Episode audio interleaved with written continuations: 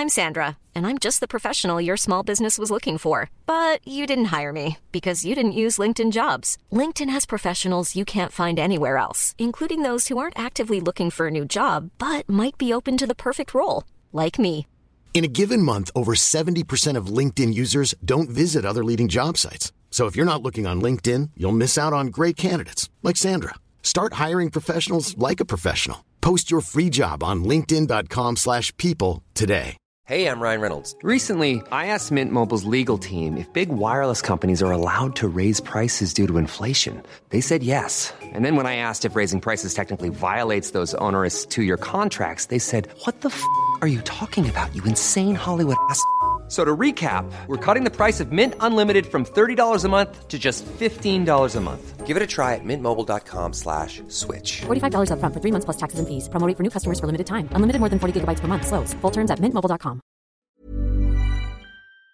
Hast du dir für dieses Jahr finanzielle Ziele gesetzt? Möchtest du vielleicht Geld sparen, um dir einen Traum erfüllen zu können? Oder hast du dir vielleicht schon lange vorgenommen, deine Ausgaben besser im Blick zu behalten? Stell dir vor, es gäbe einen einfachen Weg, wie du deine Finanzen aufräumen, unnötige Ausgaben eliminieren und deine Verträge mit nur einem Fingertipp rechtssicher kündigen kannst. Und das Ganze bequem per App, die auch noch dauerhaft kostenlos ist. Klingt utopisch? Hab ich auch zuerst gedacht, bis ich Finanzguru entdeckt habe. Die App Finanzguru ist wirklich eine großartige Möglichkeit, den Überblick über deine Finanzen zu behalten. Vielleicht kennst du Finanzguru auch schon. Die Gründerzwillinge Benjamin und Alexander Michel konnten 2018 in der Gründershow Die Höhle der Löwen Carsten Maschmeyer als Investor für sich bzw. für Finanzguru gewinnen. Mittlerweile nutzen mehr als 1,5 Millionen Menschen Finanzguru und lassen sich dabei unterstützen, ihre Finanzen zu organisieren und ihre Sparziele zu erreichen. Und es ist wirklich kinderleicht. Du lädst dir einfach die kostenlose App runter und verbindest deine Konten mit Finanzguru.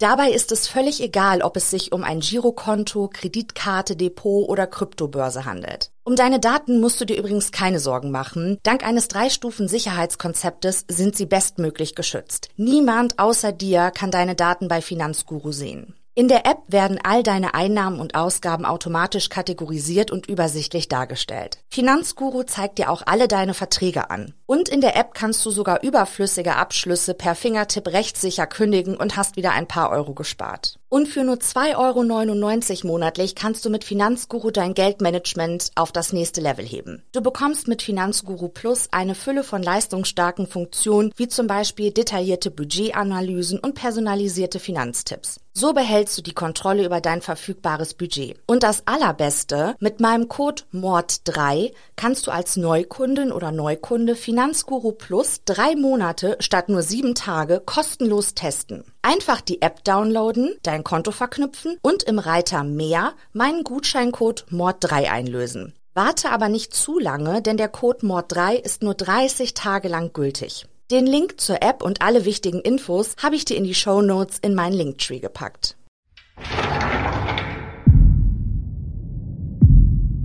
Willkommen bei Von Mord und Totschlag. Ein True Crime Podcast.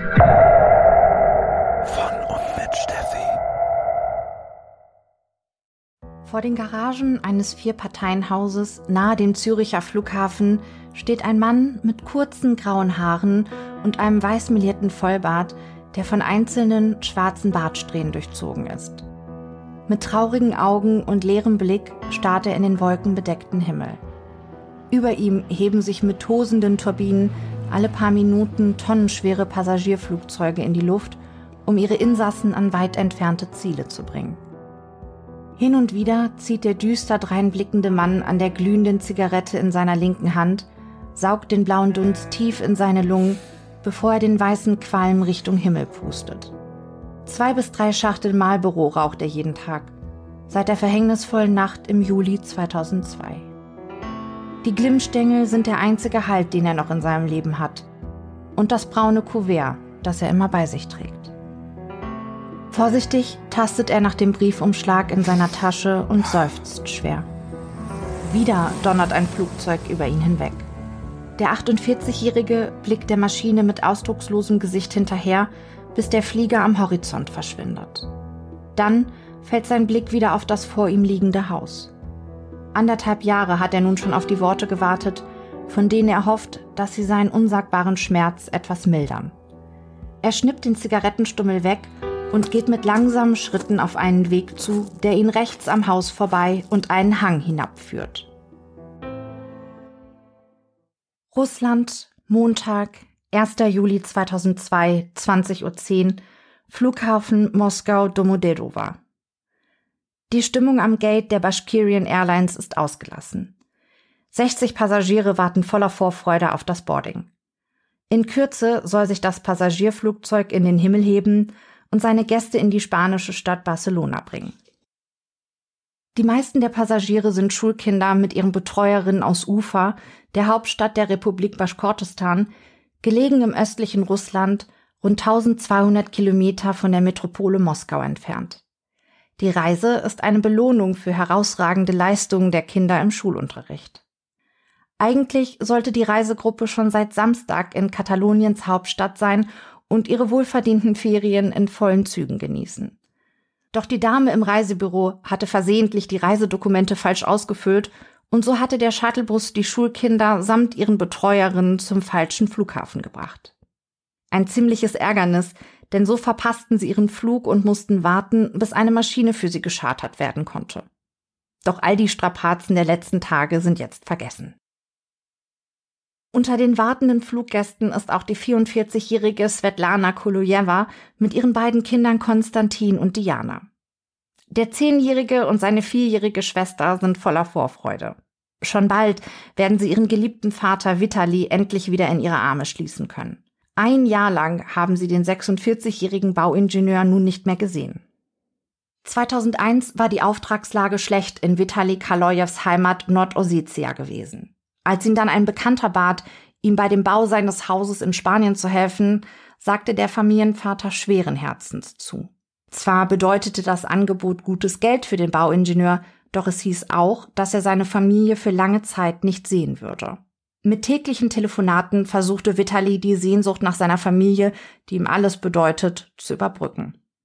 Nachdem das Haus in Spanien erfolgreich fertiggestellt war, beschloss Kaloyev mit seiner Familie in Spanien noch einige Tage Urlaub zu machen, bevor sie dann gemeinsam in ihre Heimat zurückkehren würden. Seine Frau Svetlana war begeistert von der Idee ihres Mannes und machte sich mit ihren Kindern Konstantin und Diana auf den Weg. Schon bald kam sie in Moskau bei Vitalis Bruder Juri an. Doch alle Flüge nach Barcelona waren ausgebucht.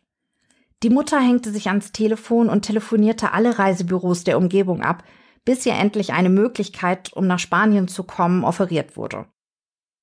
Svetlana erfährt von der Schülergruppe aus der Republik Baschkortistan, die ihren Flug verpasst hatte und für die nun eine Maschine nach Spanien geschartert wurde, in der es noch freie Plätze gab. Die 44-Jährige nimmt das Angebot dankbar an. Jetzt trennt die Familie Kaloyev nur noch eine Flugzeit von rund viereinhalb Stunden. Nachdem das Boarding abgeschlossen ist, hebt sich die Tupolev TU 154 der Bashkirian Airlines um 20.48 Uhr in den klaren Abendhimmel. Neben den 60 Passagieren befinden sich vier Flugbegleiter in der Kabine und fünf weitere Besatzungsmitglieder im Cockpit. Währenddessen wird im italienischen Bergamo eine Boeing 757 der Frachtfluggesellschaft DHL für ihren Weiterflug nach Brüssel betankt und die Fracht getauscht. Im Cockpit befinden sich der 47-jährige Captain Paul Phillips und der 34-jährige Co-Pilot First Officer Brent Campini. Die Männer waren um 13.30 Uhr vom Flughafen Bayran im Persischen Golf losgeflogen und hatten Bergamo nach rund fünfeinhalb Stunden Flugzeit erreicht. Gegen 21.06 Uhr hebt sich die DHL-Maschine wieder in die Luft und nimmt Kurs auf ihr Endziel Brüssel. 1. Juli 2002, Überlingen in Baden-Württemberg, 23.35 Uhr. Die Ruhe dieser lauen Sommernacht wird durch einen ohrenbetäubenden Knall, gefolgt von einem langanhaltenden, Zitat, Grollen und Dröhnen, zerrissen. All jene Überlinger, die noch nicht zu Bett gegangen sind, erblicken am klaren Nachthimmel einen riesigen Feuerball, von dem einige kleinere Flammenkugeln wegzuspringen scheinen, bevor sie mit einem glühenden Schweif wie in Zeitlupe Richtung Erde fallen. Nur kurze Zeit später setzen einige besorgte Überlinger Notrufe ab. Auf dem Weg zur Unglücksstelle hören die Polizisten, wie sich einer ihrer Kollegen knackend und knisternd über das Funkgerät meldet und fassungslos berichtet, Zitat, es regnet Leichen vom Himmel. 71 Menschen, der Großteil von ihnen Kinder, verlieren in dieser Nacht ihr Leben. Um zu verstehen, wie es zu dieser Katastrophe gekommen ist, müssen wir einige Stunden an diesem Unglückstag zurückgehen.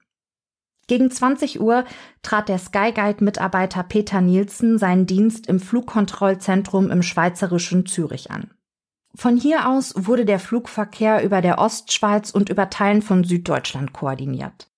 Doch diese Schicht fand unter erschwerten Arbeitsbedingungen statt. Es sollten Wartungsarbeiten stattfinden und den Fluglotsen standen nicht alle technischen Systeme zur Verfügung. Da dieser Umstand aber nur unzureichend kommuniziert wurde, waren Nielsen und seinem Kollegen nicht klar, wie erschwert die Bedingungen für sie an diesem Abend wirklich sind. Neben der Telefonanlage, die nicht funktionierte, war auch ihr Kollisionswarnsystem abgeschaltet, das die Fluglotsen optisch und akustisch auf einen drohenden Zusammenstoß im Luftraum hinweist. Nielsens Kollege verließ somit gegen 23.15 Uhr den Kontrollraum und legte sich in einer der Pausenräume schlafen. Das hatten alle dort arbeitenden Fluglotsen untereinander so abgesprochen. Während der Nachtdienste ruhte sich der Fluglotse, der bereits die zweite Nachtschicht machte, in der Verkehrsabendzeit aus und kam erst in den frühen Morgenstunden zurück in den Kontrollraum, wenn der Flugverkehr langsam wieder zunahm. Das Management von Skyguide wusste von dieser Absprache und tolerierte das Vorgehen ihrer Mitarbeiter. Für den verbleibenden Fluglotsen im Kontrollraum bedeutete dieses Übereinkommen, dass er die alleinige Verantwortung für den gesamten Züricher Luftraum hatte. Und bis zum 1. Juli 2002 war es ja auch immer gut gegangen. Um 23.21 Uhr meldete sich die Besatzung der DHL-Frachtmaschine per Funk im Flugkontrollzentrum Zürich. Nielsen wies die Piloten an, von Flugfläche 260 auf 320 zu steigen. Captain Paul Phillips bat Nielsen auf Flugfläche 360, also auf 36.000 Fuß bzw. knapp 11.000 Meter steigen zu dürfen und erhielt etwa vier Minuten später die Freigabe des Fluglotsen. In der Nacht des Unglücks sah sich der 35-jährige Nielsen gleich mit mehreren Problemen konfrontiert. Neben den ganzen technischen Einschränkungen meldete sich um 23.25 Uhr auch noch die Besatzung eines Airbus A320 und kündigte ihren verspäteten Anflug in Friedrichshafen an. Nach 23 Uhr waren keine Landungen mehr geplant und Nielsen hätte sich eigentlich nur um den passierenden Flugverkehr kümmern müssen. Für den Fluglotsen bedeutete diese Situation jetzt aber, dass er zwischen zwei Bildschirmen, die etwa zwei Meter voneinander entfernt waren, mit seinem Bürostuhl hin und her rollen musste, um die drei Flugzeuge zu managen. Auf dem Einradar wurde ihm der passierende Flugverkehr in seinem Luftraum angezeigt, also die DHL-Frachtmaschine und das Passagierflugzeug der Bashkirian Airlines, und auf dem anderen der verspätete A320 mit Ziel Friedrichshafen. Es war 23.30 Uhr, als sich die russische Besatzung im Flugkontrollzentrum Zürich bei Peter Nielsen per Funk auf Flughöhe 360 anmeldete. Und jetzt wurde es für Nielsen richtig chaotisch. Zwischen zwei Arbeitsplätzen hin und her rollend, ohne die Hilfe wichtiger technischer Funktionen und den Besatzungen des A320 und der Tupolev, die auf unterschiedlichen Frequenzen funkten und das teilweise auch gleichzeitig taten, da sie sich untereinander nicht hören konnten. In dem ganzen Durcheinander entging Peter Nielsen eine ganze Zeit lang, dass sich die DHL-Frachtmaschine und das Passagierflugzeug der Bashkirian Airlines in einem rechten Winkel auf derselben Flughöhe auf denselben Punkt zubewegten. Nielsen probierte mehrfach den Flughafen Tower Friedrichshafen telefonisch zu erreichen, um die Landung der verspäteten Passagiermaschine anzukündigen. Doch so oft er es auch versuchte, immer säuselte ihm eine monotone Stimme ins Ohr, die Verbindung kann nicht aufgebaut werden. In der Zwischenzeit, es war 23.34 Uhr und 43 Sekunden, löste sowohl in der DRL-Frachtmaschine als auch in der Tupolev das sogenannte TCAS aus und warnte die Besatzungsmitglieder mit einem durchdringenden Piepen und dem sich immer wiederholenden Worten Traffic, Traffic vor dem Konfliktverkehr und einer drohenden Kollision. TCAS ist die Abkürzung für Traffic Alert and Collision Avoidance System, ein bodenunabhängiges Kollisionsvermeidungssystem in Flugzeugen. TCAS setzt aus Höhe, Geschwindigkeit und Richtung des Flugzeuges ein dreidimensionales Bild zusammen. Diese Daten senden alle Flugzeuge aus, die mit TCAS ausgestattet sind. Droht eine Kollision zweier Flugzeuge, warnt das System die Piloten und gibt zeitgleich Anweisungen für ein Ausweichmanöver. Im Flugkontrollzentrum Karlsruhe war niemand über die Wartungsarbeiten in Zürich informiert. Der dort diensthabende Fluglotse wurde durch das Kollisionssystem auf die Konfliktsituation aufmerksam. Elfmal versuchte er vergeblich, den Fluglotsen telefonisch in Zürich zu erreichen. Er selbst durfte, nach geltenden Vorschriften, keine Verbindung zu dem Piloten der Flugzeuge aufnehmen, bevor er nicht mit dem zuständigen Fluglotsen Kontakt aufgenommen hatte. Erst sechs Sekunden nachdem TCAS in den Cockpits ausgelöst hatte, also um 23.34 Uhr und 49 Sekunden, bemerkte Nielsen, dass sich die Flugzeuge auf Kollisionskurs befanden und nur noch 25 Kilometer voneinander entfernt waren. Er forderte die Besatzung der Tupolev auf, sofort den Sinkflug einzuleiten und sich auf Flughöhe 350 zu begeben. Es gebe kreuzenden Verkehr. Der Konfliktverkehr nähere sich auf Flughöhe 360 von 2 Uhr. Kaum hatte Nielsen seine Anweisung durchgegeben, erteilte TCAS der Tupolev Crew die gegenteilige Anweisung. Climb, climb, also steigen, steigen, krächzte es immer wieder zwischen dem alarmierenden Piepen. Zeitgleich erhielten auch die Piloten der DRL-Frachtmaschine eine Anweisung von TCAS. Descent, Descent, also sinken, sinken. Nielsen glaubte, den Konflikt mit seiner Anweisung an die Crew der Tupolev noch rechtzeitig gelöst zu haben. Dass TCAS bereits ausgelöst hatte, ahnte er nicht und dass er die beiden Maschinen verwechselte, fiel ihm auch nicht auf. Denn die DHL-Frachtmaschine näherte sich der Tupolev nicht von zwei, sondern von zehn Uhr, also nicht von rechts, sondern von links und den Funkspruch von den Piloten der DRL-Maschine, dass sie eine TCAS-Anweisung zum Sinken bekommen hatten, bekam der Fluglotse nicht mit, da er mit seinem Bürostuhl wieder zu dem anderen Arbeitsplatz gerollt war, um sich weiter um den verspäteten Airbus zu kümmern. Schlussendlich bat Nielsen die Crew des A320 selbst zu probieren, Kontakt zum Tower in Friedrichshafen aufzubauen. Hätte der Fluglotse gewusst, dass die Telefonanlage ebenfalls abgeschaltet war, hätte er sicher nicht so viel Zeit und Konzentration darauf verwendet, Friedrichshafen selbst zu erreichen. Doch diese wichtige Information war in dem Selbstbriefing nicht vermerkt gewesen. Im Cockpit der Tupolev herrschte derweil Verwirrung. Die Besatzung hatte nur wenige Sekunden, um sich zu entscheiden, welcher Anweisung sie jetzt folgen sollten. Die des Fluglotsen oder die eines Systems, das ihnen aus der Praxis kaum bekannt war. Sie entschieden, sich an die Anweisung des Fluglotsen zu halten und gingen in den Sinkflug, genau wie die DRL-Frachtmaschine. Um 23.35 Uhr und 21 Sekunden kollidierten die beiden Flugzeuge in einer Höhe von etwa 11 Kilometern mit einem Tempo von rund 1300 Stundenkilometern Überschallgeschwindigkeit. Das Seitenleitwerk der DHL-Frachtmaschine durchtrennte den Rumpf der Passagiermaschine kurz vor dessen Flügelansatz. Die DHL-Frachtmaschine verlor bei dem Zusammenstoß den Großteil ihres Seitenleitwerks und stürzte steuerungsunfähig dem Erdboden entgegen. Später werden die Aufzeichnungen des Cockpit Voice Recorders belegen, dass Captain Paul Phillips und sein Co-Pilot First Officer Brent Campino noch zehn Sekunden den freien Fall miterleben mussten, bevor der Aufprall sie tötete. Die Tupolev zerbrach noch in der Luft in mehrere Teile, die direkt in Flammen aufgingen. 40 Kinder wurden aus dem Rumpf der Tupolev geschleudert. Sie stürzten aus elf Kilometern Höhe zu Boden.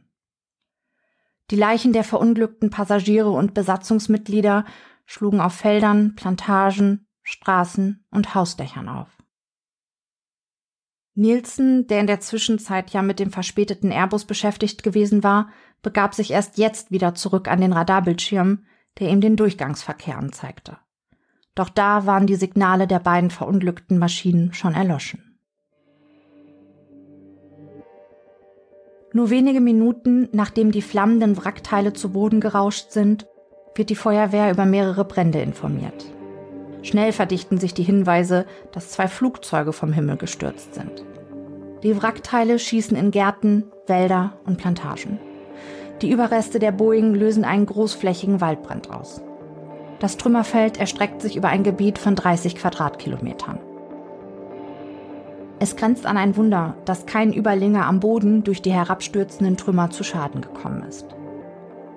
Nachdem die Feuerwehr mit ihren Löschzügen noch in der Nacht den Großteil der Brände unter Kontrolle bringt, beginnt in der Dunkelheit die Suche nach Überlebenden. Mittlerweile sind etliche Hilfskräfte vor Ort. Neben der Feuerwehr sind zahlreiche Polizisten, zwei Rettungshundestaffeln, sechs Rettungshubschrauber, ein Großraumrettungshubschrauber der Bundeswehr und einige Rettungswagen eingetroffen. Auch eine Bootstaffel zur Wasserrettung kommt auf dem Bodensee zum Einsatz. Doch mit Blick auf die Zerstörung ist den Hilfskräften bald klar, dass es jetzt nicht mehr ihre Aufgabe ist, Leben zu retten. In den frühen Morgenstunden des 2. Juli 2002 werden die ersten Leichen der Opfer geborgen. Derweil wartet der Familienvater Vitali Kaloyev ungeduldig und voller Vorfreude am Flughafen Barcelona auf seine Liebsten. Doch in dem Moment, als ein Flughafenmitarbeiter den Mann anspricht, ob er auf die Landung der Bashkirian Airline warte und Kaloyev die Frage bejaht, bricht die Welt für den 46-Jährigen zusammen. Der Mitarbeiter erklärt, dass es einen Unfall über Süddeutschland gegeben habe und die Tupolev scheine darin verwickelt zu sein. Kaloyev zögert keine Sekunde und steigt in das nächste Flugzeug, das ihn von Barcelona nach Zürich bringt. Er muss sich von dem Unfassbaren selbst überzeugen. Und irgendwie keimt auch noch ein wenig Hoffnung in dem geschockten Familienvater. Vielleicht hatten seine Frau und Kinder das verunglückte Flugzeug ja gar nicht bestiegen. Nur wenige Stunden nach dem schrecklichen Unglück landet Kaloyev auf dem Züricher Flughafen. Dort erwartet ihn der Flughafenfahrer Walter Meyer. Er fährt mit dem geschockten Mann in das Unglücksgebiet nach Überlingen. Später wird Meyer sagen, Zitat, es war ein Fehler. Vitali wollte unbedingt dahin, aber man hätte ihn aufhalten müssen, irgendwie. Und, Zitat, was er gesehen hat, hat ihn schwerstens traumatisiert. Kaloyev ist zwei Tage vor allen anderen Angehörigen am Unglücksort. Er sieht die ausgebrannten Wrackteile, umherliegende Kleidungsstücke aus aufgeplatzten Koffern, die Hilfskräfte selbst völlig schockiert und teilweise am Rande ihrer Kräfte und die weißen Tücher. Wo er auch hinschaut, überall erblickt er weiße Tücher auf dem Boden. Sie bedecken die toten Kinder und Erwachsene, die schutzlos vom Himmel fielen. In Überlingen kümmert sich der Notfallseelsorger Michael Oswald um Kaloyev. Der Mann, hauptberuflich Klempner, steht dem erschütterten Familienvater bei. Vitali will seine Frau Svetlana und seine Kinder Diana und Konstantin selbst suchen. Oswald führt Kaloya vor den Suchketten über Wege her, von denen er weiß, dass sie bereits abgesucht sind. Der Spiegel schreibt im Oktober 2010, dass Dianas Leiche zuerst von einer Polizistin bei der Ortschaft Owing entdeckt wird. Die Vierjährige soll in einen Baum gestürzt und dann die Äste hinabgerutscht sein. Sie soll ausgesehen haben, als würde sie schlafen. Äußerlich habe man nur einige Hautabschürfungen sehen können. Kaloyev wird später immer wieder sagen, Engel hätten seine Tochter vom Himmel heruntergetragen. Der trauernde Vater soll die zerrissene Perlenkette des kleinen Mädchens gefunden und sie Perle für Perle aufgesammelt haben. Die Süddeutsche Zeitung berichtet hingegen in einem Artikel vom Mai 2010, dass Diana in den Ästen eines Apfelbaums gehangen habe und Kaloyev den Feuerwehrleuten sogar dabei geholfen haben soll, die Leiche seines Kindes aus dem Geäst zu befreien. Sein zehnjähriger Sohn Konstantin hingegen war vor einer Bushaltestelle auf dem Asphalt aufgeschlagen.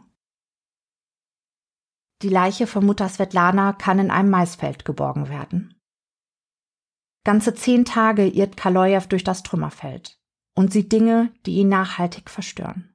Die Süddeutsche Zeitung schreibt, dass der Mann selbst, Zitat, zerschmetterte Körper und abgerissene Glieder zwischen verbogenem Metall und aufgeplatzten Koffern herauszog.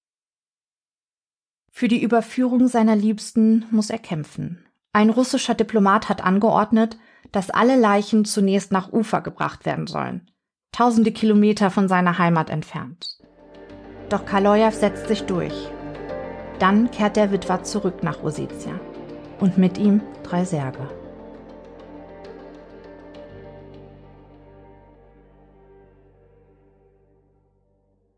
Zurück in seine Heimat fällt der einst erfolgreiche Bauingenieur in ein tiefes Loch.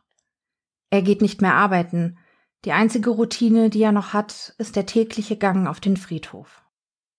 Das Haus der Familie Kalojew, dessen Räume einst von Kinderlachen erfüllt waren, gleicht nun einem Mausoleum. Die Betten von Svetlana, Diana und Konstantin rückt der trauernde Mann in das Wohnzimmer und funktioniert sie zu Altären um. Auf den Betten drapiert er all die Dinge, die den Verstorbenen zu Lebzeiten Freude bereiteten. Der Stern schreibt im Mai 2004, Zitat, für Konstantin die Gummidinosaurier, einen roten Plastikhummer und sein Schachspiel. Für Diana die kleine Schildkrötendose mit den Perlen darin, die er ihr aus Spanien mitgebracht hatte. Und die Schmetterlingshaarklammern.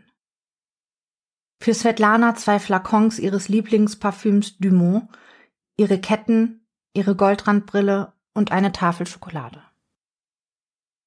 Am Fußende seines eigenen Bettes soll Kalojew drei großformatige Bilder seiner toten Familienmitglieder aufgestellt haben. Ihnen galt sein erster Blick zu Beginn eines jeden monotonen Tages. Am Abend betrachtet er die Fotos seiner toten Frau, seiner Tochter und seines Sohnes, wie sie in ihren offenen Särgen liegen, die er immer in einem braunen Kuvert bei sich trägt. Wenn er des Nachts von Albträumen geplagt aufschreckt und das Licht anknipst, lächeln ihn Svetlana, Diana und Konstantin auf den Fotos am Bettende an. Meist soll Kalojew dann mitten in der Dunkelheit der Nacht auf den Friedhof gefahren sein, um seiner Familie nah sein zu können. Sein Bruder Juri berichtet später, dass die Verwandten den verzweifelten Kalojew nur mit Mühe davon abhalten konnten, mit einem Campingwagen auf den Friedhof zu ziehen. Der Witwer hat seiner toten Familie ein prächtiges Grabmal aus schwarzem Marmor fertigen lassen. Mit fotografischer Schärfe hat Kalojew die Porträts von Svetlana und ihren beiden Kindern in den Stein gravieren lassen. Um sich das leisten zu können, verkauft er ein Grundstück. Einmal soll Kalojew gefragt haben, Zitat, wofür brauche ich Geld? Um einen Strick zu kaufen? Kalojew rasiert sich nach dem Tod seiner Familie nicht mehr. Die Süddeutsche Zeitung schreibt in einem Artikel vom Mai 2010, dass das Wachsenlassen eines Bartes, Zitat, im Kaukasus ein Symbol der Trauer und der nicht vollzogenen Rache sei. Der Witwer raucht viel und isst kaum noch. Süßigkeiten verbietet er sich ganz. Schließlich können seine Kinder nun auch keine leckeren Dinge mehr essen. In den ersten Wochen nach dem Unglück fragt Kalojew nicht danach, wer Schuld am Tod seiner Familie trägt. In erster Linie fühlt der Mann sich selbst schuldig, weil er noch leben darf. Das Spekulieren über die Geschehnisse in dieser verhängnisvollen Nacht überlässt er vorerst den Medien. Doch irgendwann breitet sich auch in ihm unaufhörlich das Gift nach der Schuldfrage aus.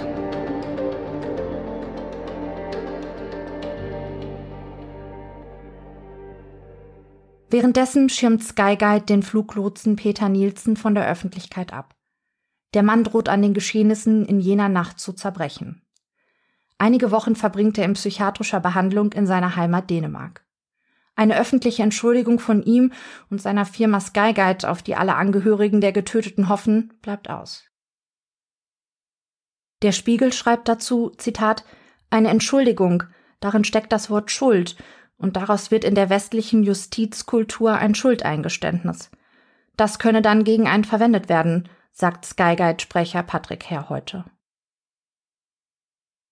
Der Stern berichtet zu Peter Nielsens Einlassung, Zitat, nur ein einziges nach Juristendeutsch klingendes Zitat ist nach dem 1. Juli 2002 von ihm überliefert.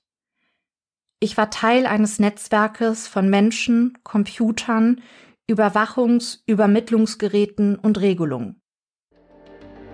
All diese Teile müssen nahtlos und fehlerfrei zusammenarbeiten.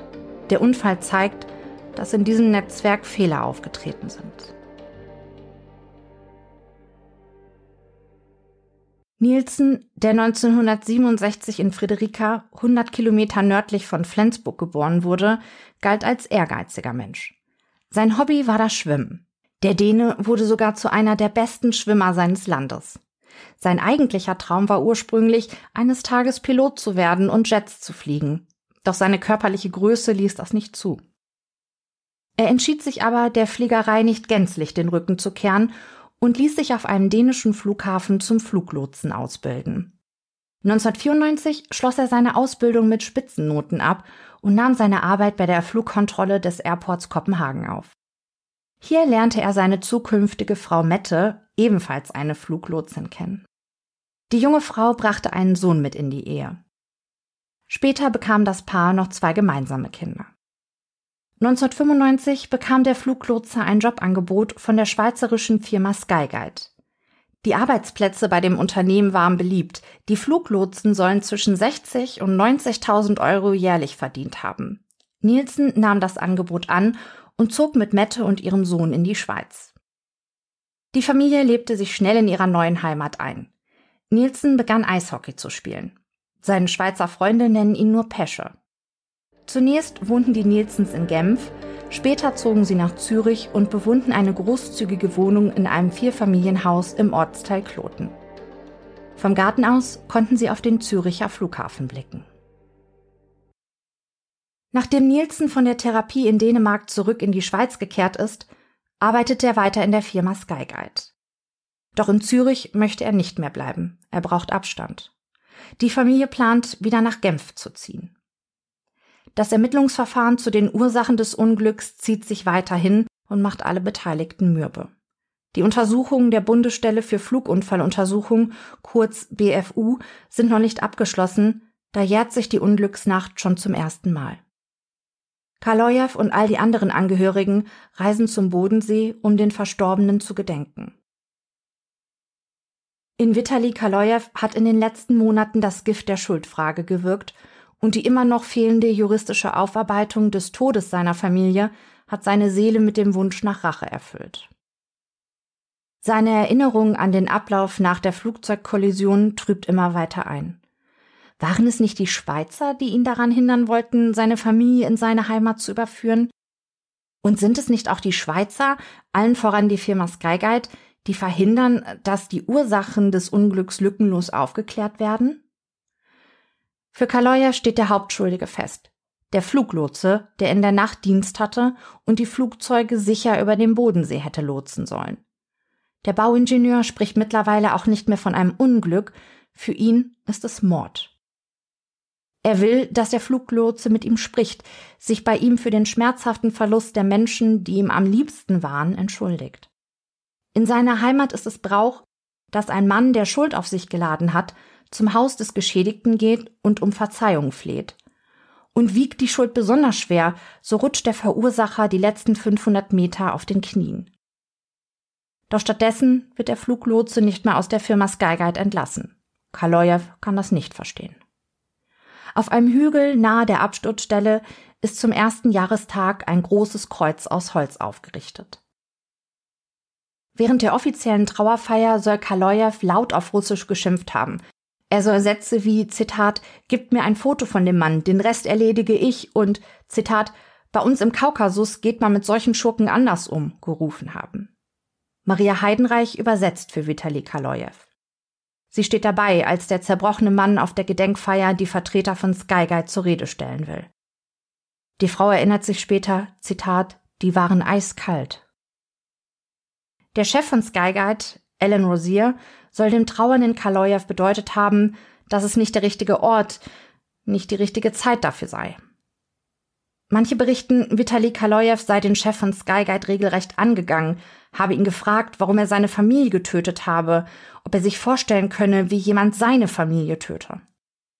Dann hält der Rosier die Fotos seiner toten Frau und seiner toten Kinder in ihren Särgen hin. Rosier bittet Kaloyev nach Zürich zu Skyguide zu kommen. Dort könne man in Ruhe reden. Kaloyev sagt zu.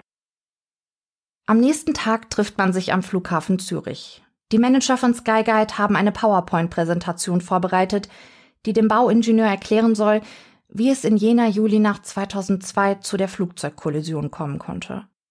Regungslos folgt Kaloyev den Ausführungen. Doch ihn interessiert nur eines. Ist Skyguide schuld an der Kollision? Wenn ja, dann fordere er eine Entschuldigung. Hier und jetzt. Doch diesem Appell kann Ellen Rosier nicht nachkommen. Der Tod von Kaloyas Familie tue ihm unfassbar leid, doch die Schuldfrage könne er ihm nicht beantworten, die Untersuchungen würden ja noch laufen. Jetzt fordert Kaloyev mit dem Fluglotsen zu sprechen, der in der Nacht Dienst hatte. Es werden Telefonate geführt. Der spätere Verteidiger von Kaloyev sieht in diesem Vorgehen, Zitat, ein Schauspiel. Der Nielsen ist zu diesem Zeitpunkt im Urlaub. Der Jurist spekuliert später, ob Skyguide den Lotsen nicht vielleicht aus voller Berechnung in den Urlaub schickte. Ganz abwegig ist die Vermutung des Verteidigers nicht. Skyguide hatte sicherlich großes Interesse daran, dass Kaloyev und Nielsen sich nicht begegnen. Nielsen, das muss man ihm zugute halten, half ehrlich dabei mit, die Ursachen des Unglücks lückenlos aufzuklären. Hätte der Fluglotse sich vielleicht im Angesicht mit dem zerbrochenen Kaloyev zu einer Entschuldigung hinreißen lassen? Für die Skyguide-Anwälte wäre das ein juristischer Supergau gewesen. Nach dem Gespräch mit dem Skyguide-Managern ist Kaloyev sicher. Der Fluglotse ist schuld. Wäre er nicht gewesen, wären die Frachtmaschine und die Tupolev problemlos aneinander vorbeigeflogen. Frustrierter denn je verlässt Kaloyev die Schweiz und kehrt in seine Heimat zurück. Vorerst.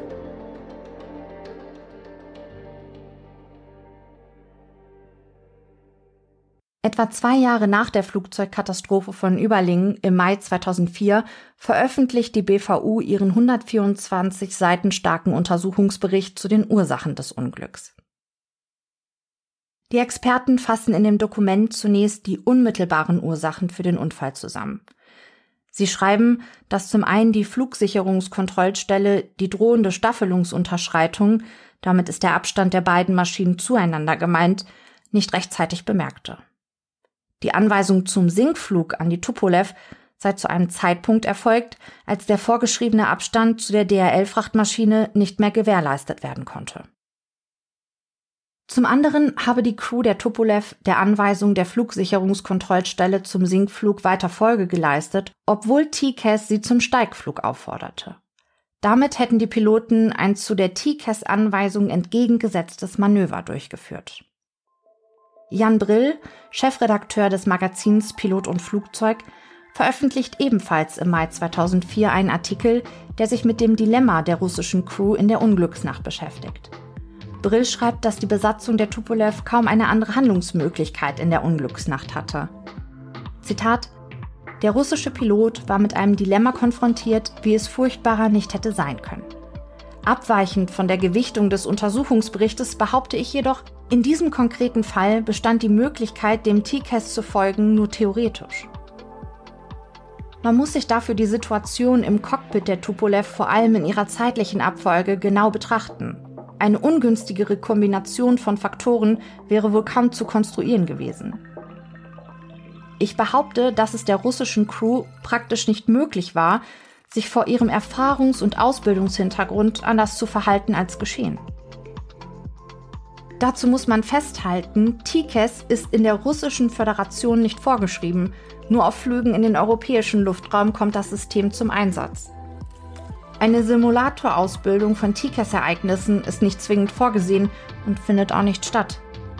Tatsächlich verfügten die Piloten nur über eine Handvoll Flüge in den TCAS-Luftraum und über keine, ich wiederhole, keine praktischen Erfahrungen mit TCAS-Ereignissen. All dies ist sicher suboptimal, entspricht aber den geltenden Anforderungen der Internationalen Zivilluftfahrtorganisation.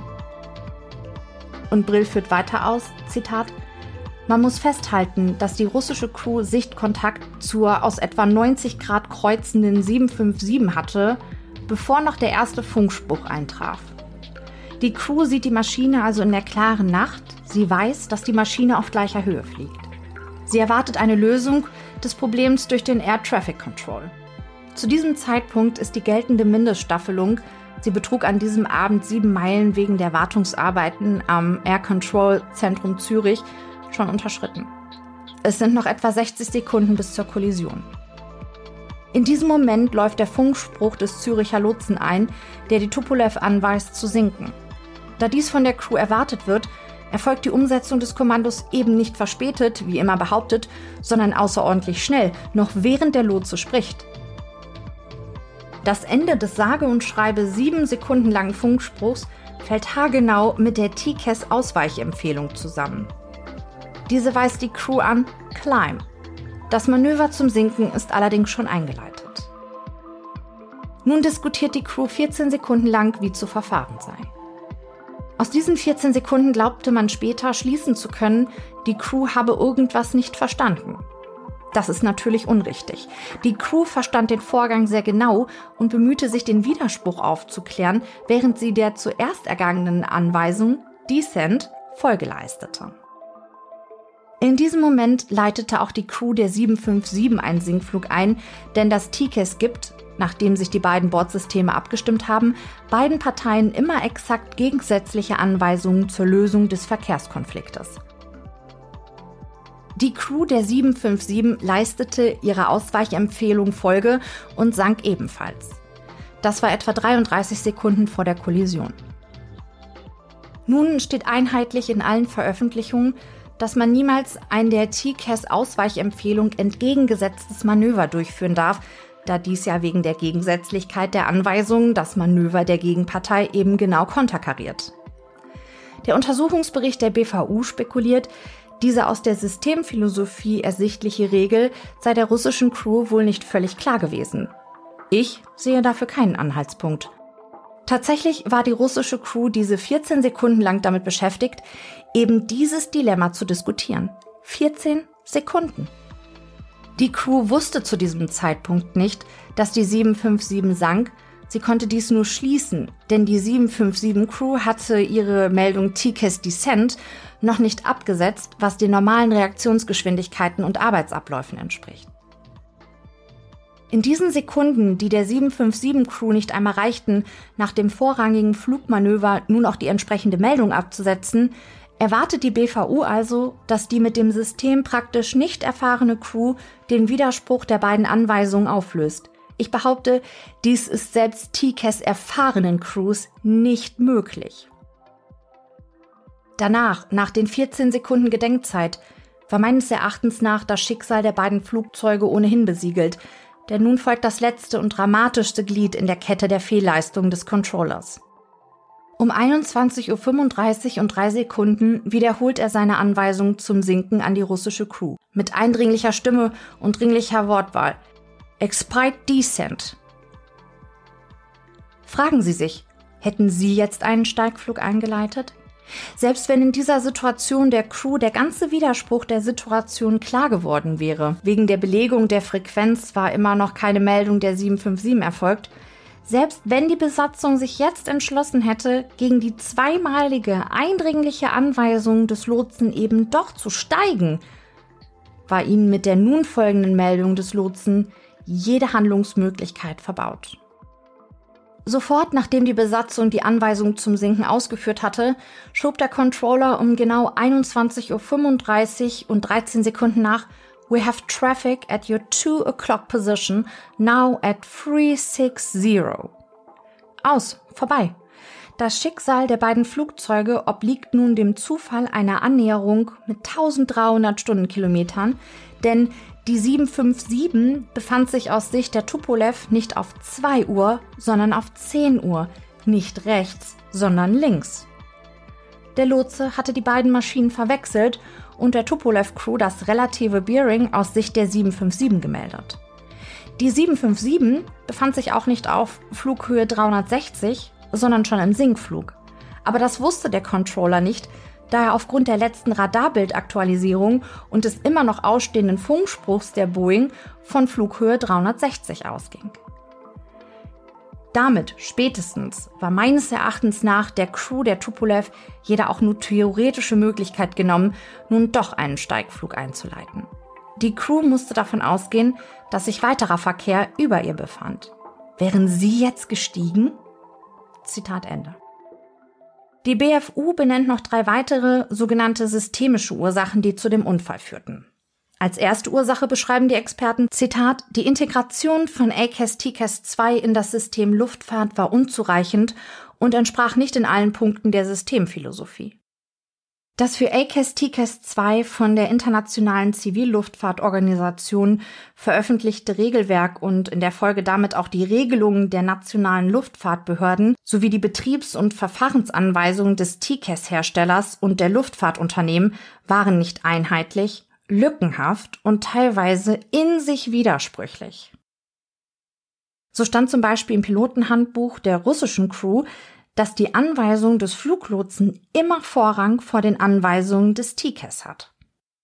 Als zweite Ursache benennt die BVU, Zitat, die Führung und das Qualitätsmanagement des Flugsicherungsunternehmens gewährleistete keine permanente Besetzung der geöffneten Arbeitspositionen mit Flugverkehrsleitern im Nachtdienst. Und als dritte Ursache hält die BVU fest, Zitat, Führung und das Qualitätsmanagement des Flugsicherungsunternehmens duldeten seit Jahren, dass zu verkehrsarmen Zeiten in der Nacht nur ein Lotse arbeitete, während sich der ebenfalls zur Schicht gehörende zweite Lotse zur Ruhe begab. Die BFU gibt der Internationalen Zivilluftfahrtorganisation eine Reihe von Sicherheitsempfehlungen, um in der Zukunft derartige Unfälle wie die Flugzeugkatastrophe von Überlingen zu verhindern. So raten die Experten unter anderem, dass die TCAS-Kommandos für alle Piloten verpflichtend werden sollen, auch wenn der Fluglotse eine andere Anweisung gibt. Außerdem sollten Wartungen an Flugsicherungssystemen weit im Voraus angekündigt werden, sodass zu dem betreffenden Zeitpunkt immer genug Lotsen anwesend sind.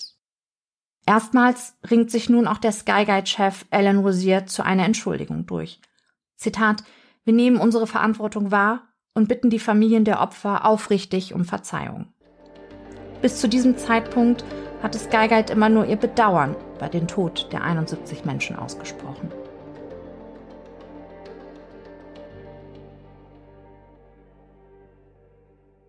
Am 15. Mai 2007 beginnt vor dem Bezirksgericht Bülach bei Zürich die juristische Aufarbeitung der Flugzeugkatastrophe.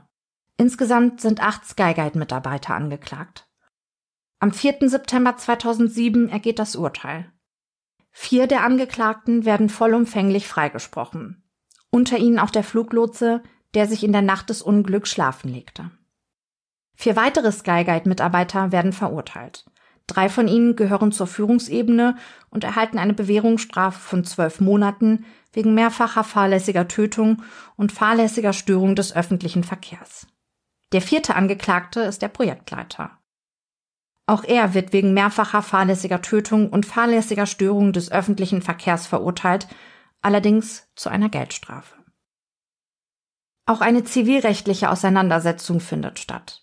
Bereits 2007 reicht die Bashkirian Airlines eine Klage gegen Skyguide, 2006 gefolgt von einer Klage gegen die Bundesrepublik Deutschland mit dem Vorwurf der mangelnden Flugsicherung und Flugüberwachung ein.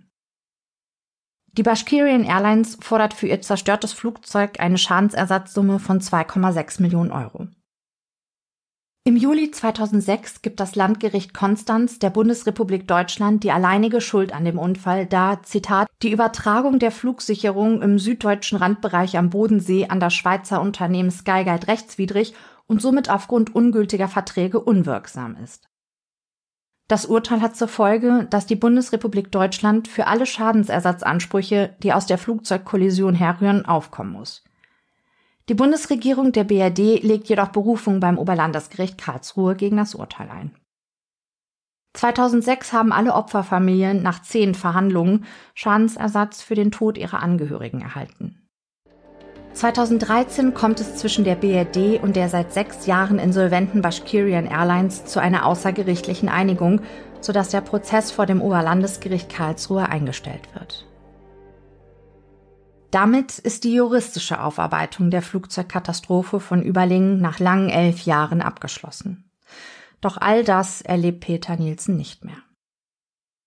Es ist der Nachmittag des 24. Februars 2004, drei Monate vor der Veröffentlichung des Berichtes der BVU und vor der öffentlichen Entschuldigung des Skyguide-Chefs. Um 17.51 Uhr erblickt Peter Nielsen auf seiner Terrasse einen Mann. Er ist ganz in schwarz gekleidet und trägt einen langen grauen Vollbart, der mit einzelnen schwarzen Bartsträhnen durchzogen ist. Da ist ein Mann, soll Nielsen zu seiner Frau gesagt haben, bevor er die Terrassentür öffnet, hinausgeht und die Tür hinter sich bis auf einen Spalt zuzieht. Dann steht er dem unbekannten Mann mit dem ausdruckslosen Gesicht und den traurigen Augen gegenüber. Der Fremde hatte in den Akten den Namen von Peter Nielsen entdeckt. Seine Adresse ausfindig zu machen, war ihm über die Internetseite der Schweizer Telefonauskunft ein leichtes gewesen. Der Unbekannte scheint kein Deutsch oder Englisch sprechen zu können. Er sagt nur, ich bin Russland. Dann hält er dem argwöhnisch dreinblickenden Nielsen das braune Kuvert hin. Mira, probiert er es auf Spanisch. Schau, auf Deutsch.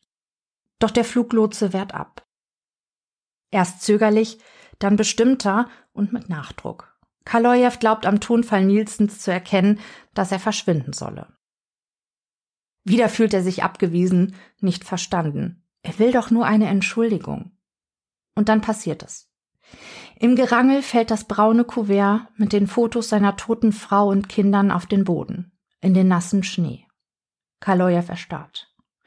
Dann bückt er sich langsam nach dem Kuvert, hebt es auf, steckt es wieder behutsam in seine Jackentasche. Er starrt Nielsen an, greift mit seiner linken Hand in seine andere Jackentasche und zieht ein Messer hervor. Dann sticht Kaloyev dem 36-Jährigen in die Schulter. Er starrt kurz, bevor er immer wieder auf den hilflosen Fluglotsen einsticht. Der Staatsanwalt wird später sagen, Zitat, er hat Peter Nielsen gefühlskalt abgeschlachtet, als dieser schon wehrlos am Boden lag. Mette hört die Schreie ihres Mannes, rennt auf die Terrasse und sieht, wie ihr Peter in seinem Blut liegt. In Panik packt sie ihre drei Kinder und bringt sich in Sicherheit. Kaloya flieht und wirft das Tatmesser weg. Die Polizei wird es später in einem Gebüsch finden. Nielsen verstirbt vor den Augen seiner Frau und seiner Kinder an den schweren Wunden, die ihm der Täter beigebracht hat. Einen Tag später nimmt die Polizei Kaloyev in dem Flughafenhotel Welcome Inn, keine 20 Gehminuten vom Tatort entfernt, fest. Kaloyev hatte sich hier fast eine Woche vor der Tötung von Nielsen unter seinem richtigen Namen eingemietet. Im Oktober 2005 beginnt der Prozess gegen Vitali Kaloyev vor dem Obergericht Zürich. Die Anklage wirft dem 48-Jährigen vorsätzliche Tötung vor. Der Angeklagte räumt ein, den Fluglotsen getötet zu haben. An die Tat selbst könne er sich aber nicht mehr erinnern. Mir wurde schwarz vor Augen, sagt er dem Gericht. Der Staatsanwalt kauft dem Angeklagten seine Erinnerungslücke nicht ab. Für den Juristen steht fest, dass Kaloyev die Tat lange im Voraus geplant hat. Beweisen kann er das dem Angeklagten aber nicht. Und auch wann Kaloyev das Tatmesser Schweizer Fabrikat erworben hatte, konnten die Ermittler nicht zweifelsfrei klären. Der Angeklagte behauptet, er habe das Messer damals nach dem Besuch bei der Firma Skyguide als Mitbringsel gekauft. Doch am Tag der Tat wurde, so finden die Ermittler heraus, genau solch ein Messer in einem Shop am Züricher Flughafen verkauft. Der Staatsanwalt fordert für Kaloyev eine Gefängnisstrafe von zwölf Jahren wegen vorsätzlicher Tötung. Für Mord hat der Jurist zwar Indizien, aber keine Beweise. Der Verteidiger des Angeklagten hingegen plädiert auf drei Jahren wegen Totschlags, nach Schweizer Strafrecht die geringste Form eines Tötungsdelikts, die dann vorliegt, wenn der Angeklagte sich während der Tat, Zitat, in einer entschuldbaren, heftigen Gemütsbewegung oder unter großer seelischer Belastung befand. Doch ein psychiatrisches Gutachten attestiert dem Angeklagten eine andauernde Persönlichkeitsstörung. Und das wiederum schließt nach Schweizer Rechtsprechung die Entschuldbarkeit einer Affekthandlung aus. Lediglich bei der Strafzumessung wird die Persönlichkeitsstörung berücksichtigt. Und somit verurteilt das Gericht Kaloyev zu acht Jahren Haft wegen vorsätzlicher Tötung. Die Richter begründen ihre Entscheidung unter anderem damit, dass der Verurteilte die Situation, die in dem tödlichen Streit endete, in Zitat krankhafter Verkennung der Gegebenheiten selbst heraufbeschworen habe. Damit spricht das Gericht auf die Tatsache an, dass Kaloyev weder Deutsch noch Englisch spricht. Und damit bestand nicht mal die Möglichkeit, Nielsen zu erklären, was er konkret von ihm wollte, und der Getötete hatte nie eine reelle Chance, so zu reagieren, wie Kaloyev es von ihm erwartete. Über Kaloyev sagt einer der Richter, Zitat, er hat die Eskalation selbst in Kauf genommen. Kaloyev legt Revision gegen das Urteil ein. Im Juli 2007 wird seine Strafe auf fünf Jahre und drei Monate reduziert, weil ihm eine schwere Verminderung der Schuldfähigkeit zugebilligt wird. Gegen das Urteil legt wiederum die Staatsanwaltschaft Berufung ein. Der Fall wird jetzt vom Bundesgericht verhandelt. Das Bundesgericht bestätigt im November 2007 die Strafe von fünf Jahren und drei Monaten. Da der Verurteilte zu diesem Zeitpunkt bereits zwei Drittel der Strafe abgesessen hat, ist er nun ein freier Mann. Kalojew kehrt in seine Heimat zurück. In Moskau angekommen, wird er von vielen seiner Landsleute freudig begrüßt und als Held gefeiert. Sie rufen, Kalojew ist unser Mann und auf einem Banner ist zu lesen, du bist ein wahrer Mensch. Kalojew findet langsam wieder zurück ins Leben. 2008 wird er zum stellvertretenden Bauminister von Nordossetia Alania ernannt. Im Sommer 2018 heiratet der Bauingenieur seine neue Partnerin. Im selben Jahr bringt Irina gesunde Zwillinge zur Welt. Ein Jung und ein Mädchen. Bis heute bereut Kalojew nicht, Peter Nielsen vor den Augen seiner Frau und Kinder getötet zu haben. Er bedauert nicht, einer Frau ihren geliebten Ehemann und drei Kindern ihren Vater genommen zu haben. Mette soll nach der Tötung von Peter mit ihren Kindern wieder in Dänemarks Hauptstadt Kopenhagen gezogen sein, wo sie wieder als Fluglotsin arbeiten soll.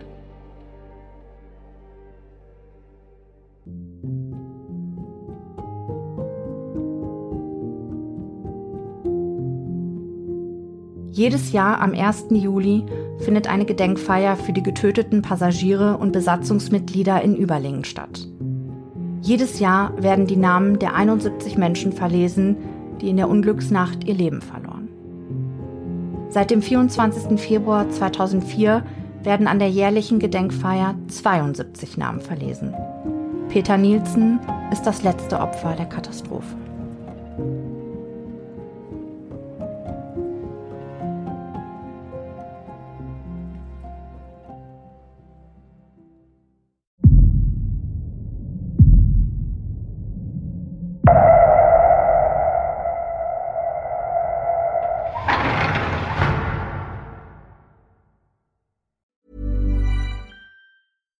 Hi, I'm Daniel, founder of Pretty Litter. Cats and cat owners deserve better than any old fashioned litter. That's why I teamed up with scientists and veterinarians to create Pretty Litter.